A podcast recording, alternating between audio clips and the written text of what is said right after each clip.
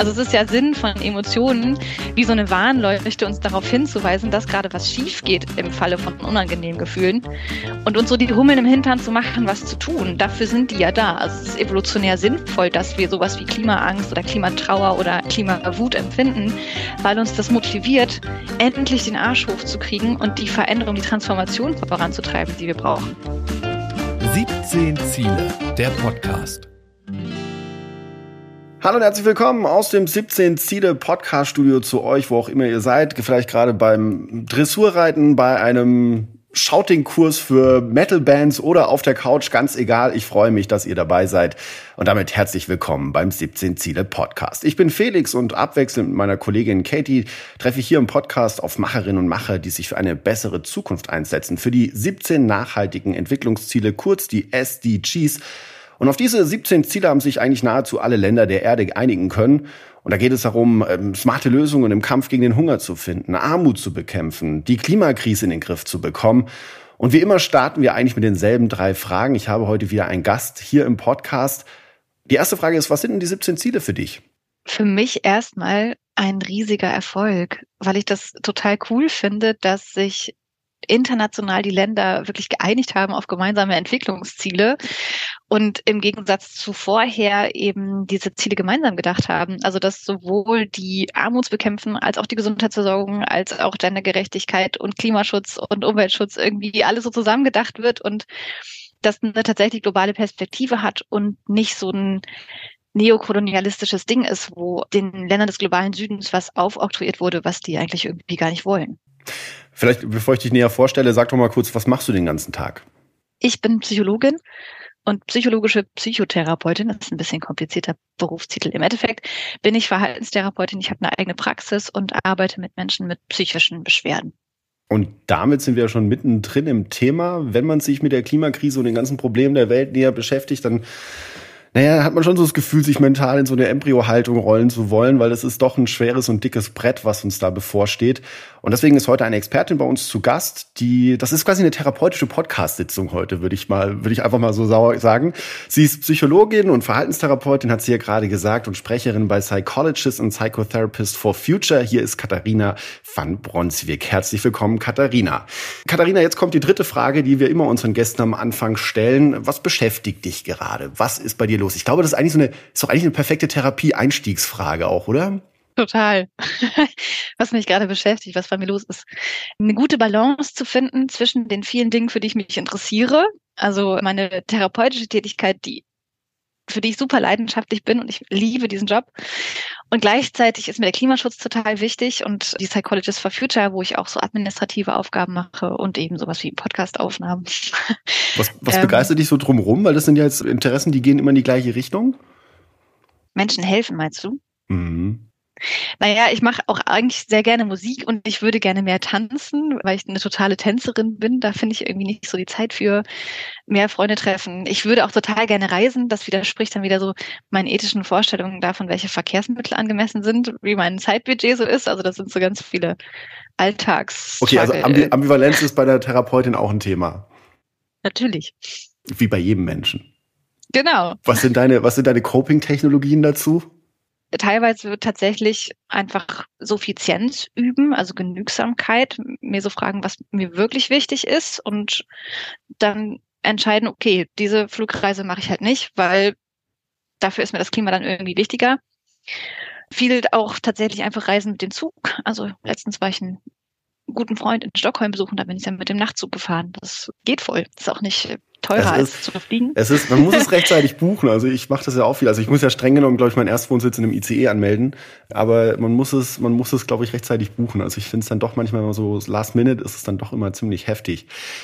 Wir wollen ja heute, Katharina, über das Thema Klimaangst. Das ist etwas, was relativ, ja, ich glaube, es ist gar nicht so neu, aber es poppt jetzt in den Medien immer mehr hoch. Klimaangst, Climate Anxiety ist es auf Englisch. Äh, ich habe da noch eine Studie gefunden, dass sich mehr als die Hälfte der jungen Menschen sehr stark um das Klima einfach sorgt. Ängste, das ist ja ein ziemlich allumfassendes Thema. Wie unterscheidet sich das jetzt von anderen Ängsten, wenn man Angst hat um die Zukunft, Angst vor dem Klima? Oder ist das einfach nur Zukunftsangst? Wie definiert sich das denn? Also wir haben tatsächlich leider in der Forschung nach keine allgemeingültige keine allgemeingültige Definition für Climate Anxiety oder Klimaangst. Ich würde jetzt sagen, Klimaangst ist die ängstliche Reaktion, wenn man sich mit den negativen Zukunftsprognosen beschäftigt in der Studie, die du jetzt zitiert hast von Hickman und Kollegen, wurde tatsächlich unter Climate Anxiety als Überkonstrukt auch sowas wie Wut oder Trauer gefasst, was ich jetzt intuitiv erstmal dann nicht drunter fassen würde. Also da ist sich tatsächlich die Wissenschaft noch nicht so ganz einig. Grundsätzlich kann man aber sagen, da sprechen sie auch in der Studie von Climate Distress, also so eine Art Klimastress als Reaktion ist relativ weit verbreitet. Da gibt es auch viele emotionale Komponenten, also Angstkomponenten, wenn man sich mit negativen Zukunftsszenarien beschäftigt oder mit ähm, Extremwetterereignissen konfrontiert ist. Es gibt Wutkomponenten, wenn es um globale Gerechtigkeit geht oder Generationengerechtigkeit, also ja ganz viele Gerechtigkeitsthemen, die da mit drin stecken. Und wenn man irgendwie empört ist darüber, dass es diese Ungerechtigkeiten gibt, macht das häufig wütend. Und es gibt ganz viele Traueraspekte, die, äh, finde ich, immer total unterschätzt werden tatsächlich.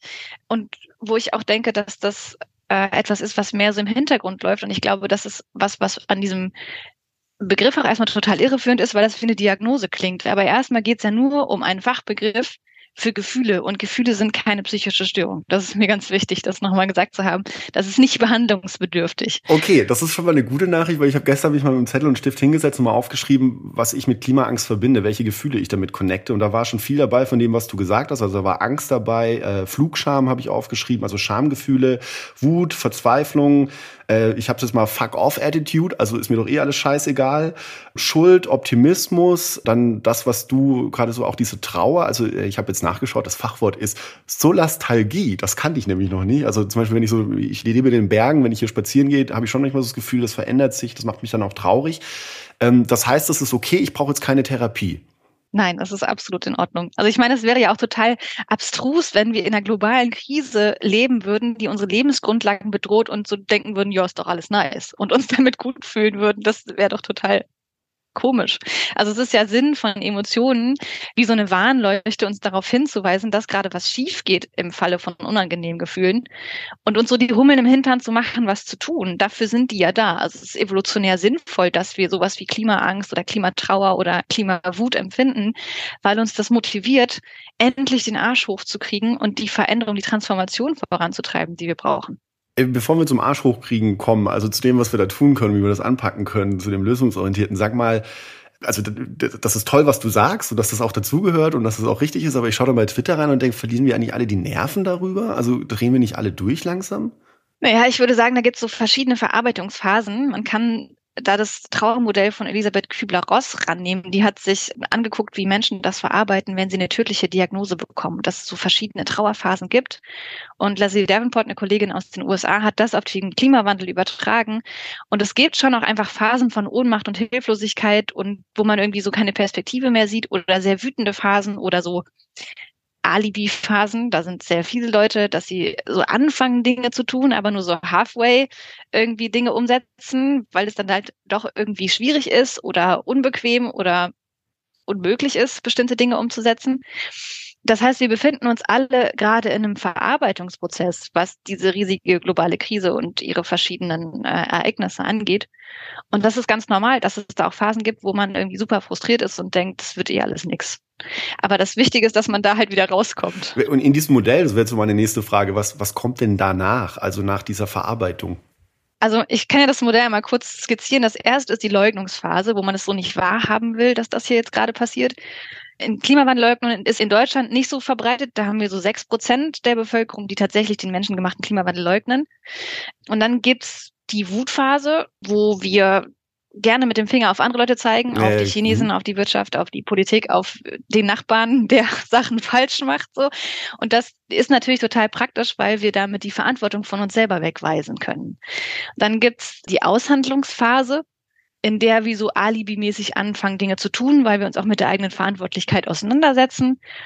Das ist so dieser Punkt, wo, wenn man Leute in Deutschland fragt, was sie für die Umwelt tun, die sagen, ich trenne Müll, dann sage ich mal, ja, machen wir seit den 80ern.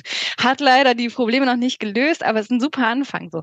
Und da muss man halt weitermachen. Und dann kommt häufig so ein Punkt, wo man irgendwie feststellt, krass, ich kann dieses Problem irgendwie alleine nicht lösen. Es gibt super viele Leute, die nicht das machen, was notwendig wäre, wo man so total überfordert ist diese Hilflosigkeits- oder Depressionsphase, nennen sie das tatsächlich. Und im besten Fall schafft man es aber halt am Ende in so eine Akzeptanzphase zu kommen, wo man akzeptiert, dass wir ein Problem haben, dass wir selbst Verantwortung tragen, wie groß die ist, aber auch welche Grenzen die hat. Also sozusagen das Gewicht der Welt nicht alleine auf die Schultern zu nehmen, sondern zu sagen, okay, wir müssen es zusammen schaffen. Und das ist so der Schlüssel zum Umgang mit Klimaangst, sich mit anderen zusammentun und kollektive Selbstwirksamkeit erleben. Das ist aber ein spannender Gedanke, weil dieses Modell, was du jetzt da gerade zitierst, das klingt so, als wäre das auf ein Individuum in, in so diesen Trauerphasen dann irgendwie zugeschnitten. Gibt es da auch Studien zu oder Sachen, wo ihr dran forscht für ein Kollektiv? Weil das ist ja eine super, also Gefühle ist ja eine sehr, sehr individuelle Sache. Also ich kenne jetzt keine Studie, wo man diese Trauerphasen auf die Gesellschaft bezogen hat. Ich kenne aber eine Übersicht von Mindworks, das ist eine Arbeitsgruppe bei Greenpeace, die sich mit sozialwissenschaftlicher Forschung beschäftigen und die sich gefragt haben, welche Phasen gibt es eigentlich in der Reaktion in der Gesellschaft auf Krisenereignisse. Und das haben wir in der Pandemie super gesehen. Es gibt häufig erst eine heroische Phase und eine Honeymoon-Phase die darauf basiert, dass wir uns als krisengebeutelte Gemeinschaft verstehen. Wenn Leute das Gefühl haben, wir gehören zusammen, weil wir warum auch immer, eine Gemeinsamkeit haben, in dem Fall, dass wir krisengebeutelt sind, dann helfen die sich gegenseitig. Das ist so die Phase, wo man für die Nachbarn einkaufen gegangen ist und auf dem Balkon gestanden hat und geklatscht hat. Und dann kommt halt irgendwann so eine Desillusionierungsphase, wo man feststellt, mh, hm, sind doch nicht alle eine Gemeinschaft, weil irgendwie gibt es unterschiedliche Herangehensweisen. So die Leute, die die Maske unter der Nase tragen, oder die sich nicht impfen lassen wollen aus verschiedensten Gründen. Und dann fängt man so wieder an zu differenzieren und wieder zwischen sich und den anderen zu unterscheiden. Und dann hört die Solidarität auch schon wieder auf. Und das ist halt ein Problem in chronischen Krisen, mit vielen einzelnen Krisenereignissen, dass wir immer wieder diese verschiedenen Phasen durchlaufen und dass wir irgendwie eine andere Grundlage finden müssen der Identifikation, damit wir weiter kooperativ zusammenarbeiten und sich nicht an solchen Debatten dann die Gesellschaft spaltet. Wie könnte die aussehen?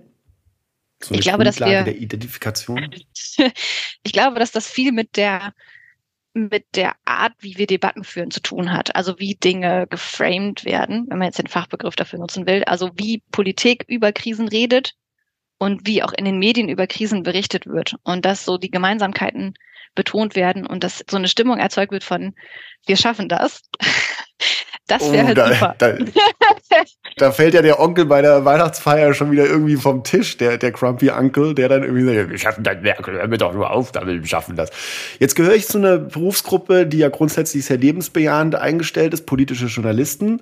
Also du sagst schon, sprechen. Ja, das, das war, war super ironisch, ja. Also ich sitze manchmal auch immer da. Also basically ist meine Sendung ja guten Abend. Das ist scheiße, das ist scheiße, das ist scheiße. Jetzt kommt Ingo Zamperoni mit den Tagesthemen. Viel Vergnügen.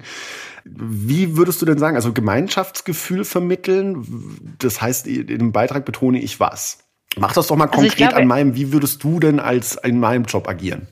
Also wir haben gerade einen Medienleitfaden für Medienschaffende äh, veröffentlicht, mhm. bei den Psychologists for Future Group gesagt. Ist erstmal wichtig, wenn man über Katastrophen berichtet, dass man die Leute darauf hinweist, hey, das kann für dich belastend sein und das ist voll normal. Und dass man dann aber eine Kanalisierungsrichtung für diese Gefühle mit einbaut. Also dass man da sagt, das kannst du tun, das sind die Lösungen, das gibt es schon an Handlungsoptionen. Also dass die Leute irgendwie nicht mit diesem Gefühl alleine gelassen werden von die ganze Welt ist scheiße und es geht sowieso alles den Bach runter, sondern dass halt irgendwie ein Ausweg klar wird für diese Hummeln im Hintern, die dann entstehen, wenn man merkt, da geht irgendwie krass was schief. Also im schlimmsten Fall oder im most basic Fall geht's so wie in der Tagesschau einfach nur darum, da kannst du hinspenden, so jetzt wie mit den Erdbebenhilfen für ja. Syrien und die Türkei. Aber viel besser wäre halt tatsächlich andere Handlungsmöglichkeiten aufzuzeigen, die noch ein bisschen weiter reichen und so eine Selbstwirksamkeit ermöglichen. Also wo man dann auch selber die Erfolge von dem sieht, was man da gemacht hat, mit anderen gemeinsam mhm. ähm, bei globalen Problemen. Also sowas wie einer Partei beitreten und selber Politik machen oder Demos organisieren oder mit Abgeordneten sprechen oder Leserbriefe schreiben. Aber das finde ich super also, spannend, äh, Katharina, in welchem Bereich? Weil, also für mich gibt es eigentlich immer das so zwei Ebenen. Es gibt so meine Ich-Ebene, was kann ich denn jetzt tun? Da fühle ich mich oft sehr machtlos. Also, weil dann denke ich mir so, ja, jetzt mache ich da irgendwas, bringt das irgendwas, funktioniert das überhaupt? Dann gibt es so ein bisschen, sag ich mal, die, ich nenne das jetzt mal so die bundespolitische Ebene, also da wird irgendwas von oben auf mich herab geregnet, fällt auf mich runter, ja, die haben jetzt irgendwas beschlossen, wo führt das hin? Da fühle ich mich auch machtlos. Auf welcher Ebene habe ich denn in meinem Leben so die höchste Wirksamkeit und kann dann eben dieser Klimaangst auch entgegenwirken? Da, wo du Andockpunkte an das System hast. Also wir sind ja alle als Souverän dieser Demokratie sind wir die Politik. Wir sind auch als ArbeitnehmerInnen Teil der Wirtschaft und wir sind als BürgerInnen auch Teil der Gesellschaft. Also wir alle haben ja Andockpunkte irgendwie. Und das ist dann dein Sportverein, wo du dich engagieren kannst oder halt in deinem beruflichen Kontext, dass du das Thema irgendwie aufs Tablett bringst und sagst, wir müssen hier irgendwie was anders machen. Das heißt, guck einfach, erstens, wo sind deine Andockpunkte an Kollektive, wo du was machen kannst, dich mit anderen zusammentun kannst, um was zu bewegen. Und dann kann man sich halt auch noch fragen, was ist das, was mir am meisten Spaß macht oder das, was ich am besten kann. Weil das nämlich tatsächlich das ist, was so ein Engagement langfristig irgendwie nachhaltig werden lässt, also im Sinne von, ich halte das durch. Ähm, es muss nämlich Spaß machen. Wenn man sich immer nur an Sachen abarbeitet, die einem eigentlich keinen Spaß machen, dann macht das also nicht so viel Sinn. Okay, also was finden, was Spaß macht, wäre dann ein ganz wichtiger Punkt. Äh, und da sind wir jetzt eigentlich schon mittendrin im Handel und in diesen ganzen Lösungstechniken. Ein Punkt wäre dann auch vielleicht so ein bisschen Resilienz entwickeln. Das sagt man ja auch immer, dass es total wichtig ist. Also du hast vorhin gesagt, okay, wir müssen auch akzeptieren, dass sich gewisse Dinge verändern, auch eine Resilienz gegenüber diesen Veränderungen entwickeln. Was gibt es da denn für Methoden? Was kann ich denn tun, wenn ich jetzt also Klimaangst habe und manchmal nachts im Bett liege und denke so, oh, Kacke, ey, wo führt denn das alles irgendwann hin? Was, was wären denn so die Methoden, da eine, eine, eine dickere Haut zu entwickeln? Aber auch so, dass es nicht egal ist. Weißt du, was ich meine? Ja, also ich glaube, erstmal ist wichtig, Resilienz nicht nur auf der individuellen Ebene zu denken. Das ist so eine Sache, die ich auch immer total kritisiere, sowohl an dem Resilienzbegriff als auch am CO2-Fußabdruck, dass wir da ein Problem total individualisieren. Und das ist auch eine Gefahr bei den Klimagefühlen, dass so am Ende in der Debatte der Eindruck entsteht, wenn du Angst hast wegen der Klimakrise, dann bist du einfach zu weich, dann bist du nicht resilient genug, dann bist du nicht hart genug, nicht anpassungs- oder widerstandsfähig genug, um irgendwie damit klarzukommen, dann ist bei dir persönlich was falsch. Aber eigentlich geht es ja hier um ein globales Problem und um die Notwendigkeit für systemische Veränderungen. Und da ist es voll normal, dass das über das Individuum hinausgeht und dass man selber erstmal alleine mit dieser Aufgabe total überfordert ist. Und deswegen würde ich sagen, wenn man jetzt Klimaangst hat, erster Schritt wäre, mit anderen Leuten drüber reden, weil auch schon sich verstanden fühlen total hilfreich ist. Also auch da ist geteiltes Leid, halbes Leid.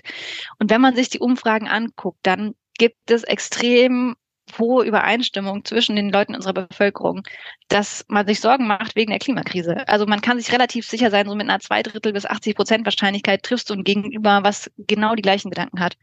Wir reden dann nur oft nicht drüber, weil es so ein Stimmungskiller ist. Und weil wir in unserer Gesellschaft irgendwie so den Anspruch haben, dass man immer gut drauf sein muss und dass Sorgenthemen irgendwie nicht so öffentlich besprochen werden. Aber das ist was, also das nennt man tatsächlich in der Wissenschaft Climate Silence, so ein Phänomen. Wir reden da nicht drüber, obwohl es bei uns allen im Kopf ist. Und deswegen kann es erstmal helfen, sich mit anderen drüber zu unterhalten und festzustellen, krass, ich bin gar kein Alien, es geht den anderen ganz genauso. Ähm, und dann kann man halt zusammen überlegen, okay, was können wir als nächstes tun? Und da gibt's halt, wie gesagt, diese verschiedensten Möglichkeiten, dass man so guckt, wo sind die Andockpunkte, wo ich irgendwie was in Bewegung setzen kann. Es gibt auch von Friends for Future ein Spiel, ein Klimaspiel, was man sich bestellen kann, wo man tatsächlich mit seinen Freunden gemeinsam so Lösungen entwickeln kann im hm, okay, Spielerischen. Das finde ich gut. Sowas finde ich immer cool. Also lösungsorientiert und dann auch vor allem aber auch das Herz mal auf der Zunge tragen und anderen zu sagen, hey, äh, mir macht das Angst. Wenn man Angsttherapie anschaut, ein absoluter Klassiker der Therapie, habe ich jetzt gesehen, ist die Expositionstherapie. Müssen wir, also, dass man sich der Angst aussetzt. Ist das ein Lösungsansatz fürs Klima? Und wenn ja, wie könnte das aussehen? Weil ich habe mir da lange Gedanken gemacht. Also muss ich dann irgendwo hin, wo besonders, also keine Ahnung, in einen Kohletagebau mal rein und mir das anschauen oder stürze ich mich irgendwo ins Meer und sehe dann, dass die Korallen kaputt sind. Wie, wie würde das denn aussehen? Ist das ein Ansatz?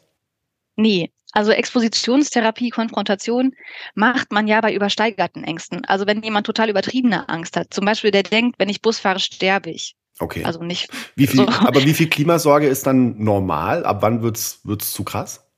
Ich glaube, das ist eine Frage für einen Philosophen ab, ab welcher Stufe von Bedrohung der Lebensgrundlagen ist Angst angemessen und wie viel, das kann ich dir nicht sagen. Ich würde erst mal sagen, voll angemessen. Also, und da würde ich eher zu einer Art Stimmungsmanagement raten. Also halt zu gucken, welche Dosis Krise ertrage ich heute? Weil es ist halt einfach eine chronische Multikrise, in der wir uns gerade bewegen. Und das ist nicht gut für die Stimmung, wenn man sich permanent mit dem Weltuntergang beschäftigt. Ich würde eher sagen, guck nach den Lösungen, guck nach den Auswegen und weil wenn man erstmal verstanden hat, dass wir ein Problem haben, hat man es ja verstanden. Dann muss man sich nicht jedes, jeden Tag wieder neue Infos darüber holen, wie sehr im Arsch die Welt wirklich ist. Das heißt, du schmeißt dann auch mal dein Smartphone in die Ecke und sagst, äh, ja, komm, heute, heute liebe Nachrichten, lasst mich einfach mal in Ruhe. Ja, oder halt positive Nachrichten lesen. Also es gibt ja auch Seiten. Wo gibt's die denn? Wo gibt's die denn? Die gibt's doch gar nicht. Das halte ich für ein Gerücht. Es gibt Perspective Daily und das Good News Magazin, die halt tatsächlich so den Fokus haben auf die Lösungen. Mhm. Und das finde ich super, weil man dann halt das Gefühl bekommt, krass, da bewegt sich halt auch woanders was und nicht nur so in meiner Bubble, wo ich mich vielleicht damit beschäftige. Und je mehr man nach Lösungen sucht, desto mehr findet man auch. Da gibt's auch Podcasts für, das ist richtig cool. Ein Punkt, den ich ganz dick hier markiert habe, das ist etwas, was mich nämlich auch umtreibt, äh, seit ich selber eine Tochter habe und dann sehe, okay, was passiert in dieser Welt und es ändert, ich weiß, es ist klingt cheesy und das sagt jeder, aber es ändert halt nochmal dein komplettes Mindset zu diesem ganzen Thema. Und ich frage mich jetzt tatsächlich oft, ich habe wirklich, ich habe ja 13 Jahre Kindern auf dem Kika erklärt, wie sich die Welt in Zukunft verändert. Ich dachte, ich sei ein Experte für dieses Thema, kann ich aber nicht. Wie sage ich es ihr? Wie erkläre ich sowas meinem, meinem Nachwuchs, was da gerade losgeht und abgeht? Also ich glaube, erstmal ist wichtig, dass man als Erwachsener selber für sich einen Umgang mit dem Thema gefunden hat, damit man halt nicht so das eigene Leiden irgendwie auch noch auf die Kinder abwälzt und die nachher das Gefühl kriegen, dass sie den Papa trösten müssen. Das wäre nicht so cool. Ich will dir das jetzt nicht unterstellen. Aber oh, Papa liegt mit der Flasche Whisky schon wieder in der Küche. Was ist denn da los? Ja, okay, verstehe. genau, also erstmal müssen wir irgendwie als Erwachsene selber das verdauen und irgendwie damit einen Umgang finden, damit wir das halten können. Ähm, und dann glaube ich, ist wichtig, dass man Kindern nicht missionarisch das Thema so aufdrängt. Auch das unterstelle ich dir nicht, aber das ist wichtig.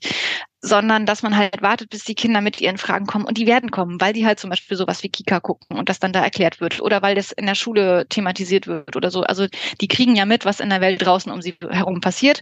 Und dann wird dein Kind irgendwann kommen und fragen. Und dann ist es wichtig, dass du da Antworten drauf hast.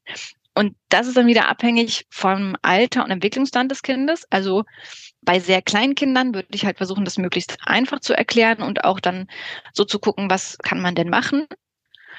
Was können wir gemeinsam bewegen? Und da aber halt das Kind auch nicht zu überfordern. Kinder haben so die Tendenz, immer die Schuld bei sich zu suchen und haben dann auch in Studien sozusagen untersucht, eher selber Schuldgefühle für das, was sie falsch machen, weil sie es, weil sie es tatsächlich nicht anders können oder weil sie bestimmte Entscheidungen noch nicht treffen können. Und das dann halt auch gut zu erklären und zu sagen, wir machen das so, weil und ich weiß, dass das nicht perfekt ist, aber das ist halt so, wie es geht. Und dann mehr so, vielleicht, wenn man Projekte machen will, so im Nahfeld, also sowas wie Müll sammeln oder Nistkästen bauen für Vögel oder so Insektenhotels oder so. Also so, so kleine Projekte, wo man selber direkt merkt, okay, jetzt haben wir was Gutes getan. Und wenn die älter sind oder so im Jugendbereich, kann man dann tatsächlich wirklich schon gucken, gibt es irgendwie Möglichkeiten, sich auch gesellschaftlich zu engagieren ähm, und da irgendwie diese kollektive Selbstwirksamkeit zu erleben. Und es gibt ja von allen Umweltverbänden, Jugendbewegungen, es gibt die Möglichkeit, in ja eine Partei einzutreten, schon da irgendwie was zu machen oder im schulischen Kontext irgendwie was zu organisieren. Es gibt zum Beispiel das Projekt Schools for Earth, wo tatsächlich daran gearbeitet wird, dass alle Klassen gemeinsam ein Konzept entwickeln, damit ihre Schule CO2-neutral wird. Also es gibt ganz viele Möglichkeiten auch für Jugendliche schon was zu bewegen. Erstmal dafür vielen Dank, Katharina. Ihr habt selber gehört, Leute, es ist total wichtig, dass wir über dieses Thema reden, dass wir das nach außen tragen, dass wir uns damit nicht alleingelassen fühlen, dass wir also scheren, was wir da auch an Gefühlen auf der Kette haben. Die Gefühle, die wir dazu haben, die sind vollkommen in Ordnung, sagt Katharina. Und es geht auch darum, dann aktiv zu werden. Also sucht euch was in eurem Bereich und um aktiv zu werden, brauchen wir natürlich auch eine fette Motivationsplaylist, die wir im 17 Ziele Podcast auch haben. Katharina, äh, unsere Gäste packen immer so eine Inspirationssongs drauf. Hast du irgendeinen Song, der dich immer so völlig nach vorne bringt und sagt, cool? Es gibt so ein paar Songs, die ich irgendwie schon seit Ewigkeiten zum Beispiel höre, wenn ich auf Proteste fahre. Das ist einerseits deine Schuld von den Ärzten. Also es ist nicht deine Schuld, dass die Welt ist, wie sie ist, sondern es ist deine Schuld, wenn sie so bleibt. Und äh, du schreibst Geschichte von Matzen. das sagt mir sozusagen auch immer wieder so, ich bin zwar nur ein kleines Rädchen im System, aber ich bin ein Rädchen im System und wenn ich was verändere, dann bewegt sich auch auf der großen Ebene was. So, das klingt doch großartig. Cooler Song. Ich packe noch drauf und ich weiß gar nicht, warum der nicht schon längst da irgendwie auf dieser Playlist ist. Zukunft Pink von Peter Fox, weil das Ding, wenn man sich mal diesen Text näher anhört, das ist Solar Punk pur. Da werden wir uns hier im Podcast sicher auch noch mit beschäftigen, mal irgendwann mit der Solarpunk-Bewegung. Da geht's um erstrebenswerte Zukunft und das Ganze auch irgendwie kombiniert mit ähm, Technik. Es ist so ein bisschen, FDP trifft auf Hippies. Ich glaube, das könnte man so beschreiben. Und dann geht's noch darum, Katharina, hast du auch irgendwelche Persönlichkeiten oder Bücher oder irgendwas aus einem popkulturellen Bereich, das dich wahnsinnig inspiriert? Also ich habe ihn tatsächlich selber noch nicht gesehen, aber schon von voll vielen Leuten gehört, dass er richtig gut ist. Den Film Tomorrow, wo es auch um Lösungen geht. Den will ich mir unbedingt noch angucken. Und ich bin mir sicher, dass der richtig cool ist. Sehr gut, das kommt auch auf meine Watchlist. Und jetzt geht es noch um unsere To-Dos. Achtung, Wortspiel. Es geht um Dinge, die man selber tun kann, um die Welt zu verbessern. Quasi äh, wie so, ein, wie so ein persönlicher Handlungsvorsatz, wenn man das etwas gehobener ausdrücken möchte.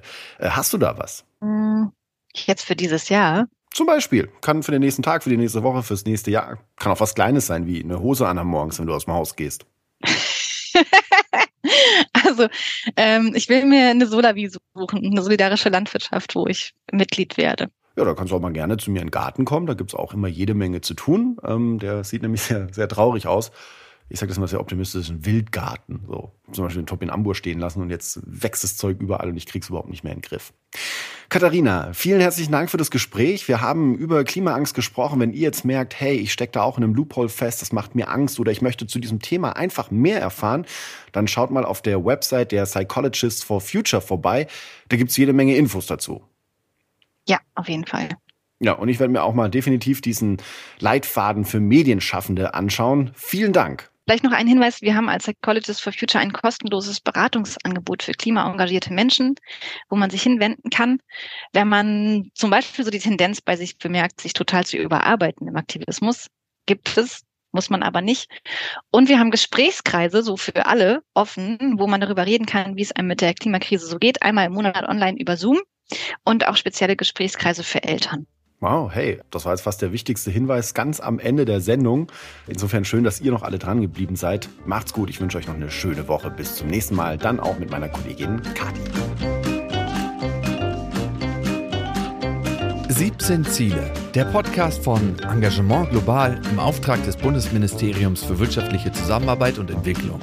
Moderation Felix Seibert-Deiker, Produktion und Schnitt auf die Ohren.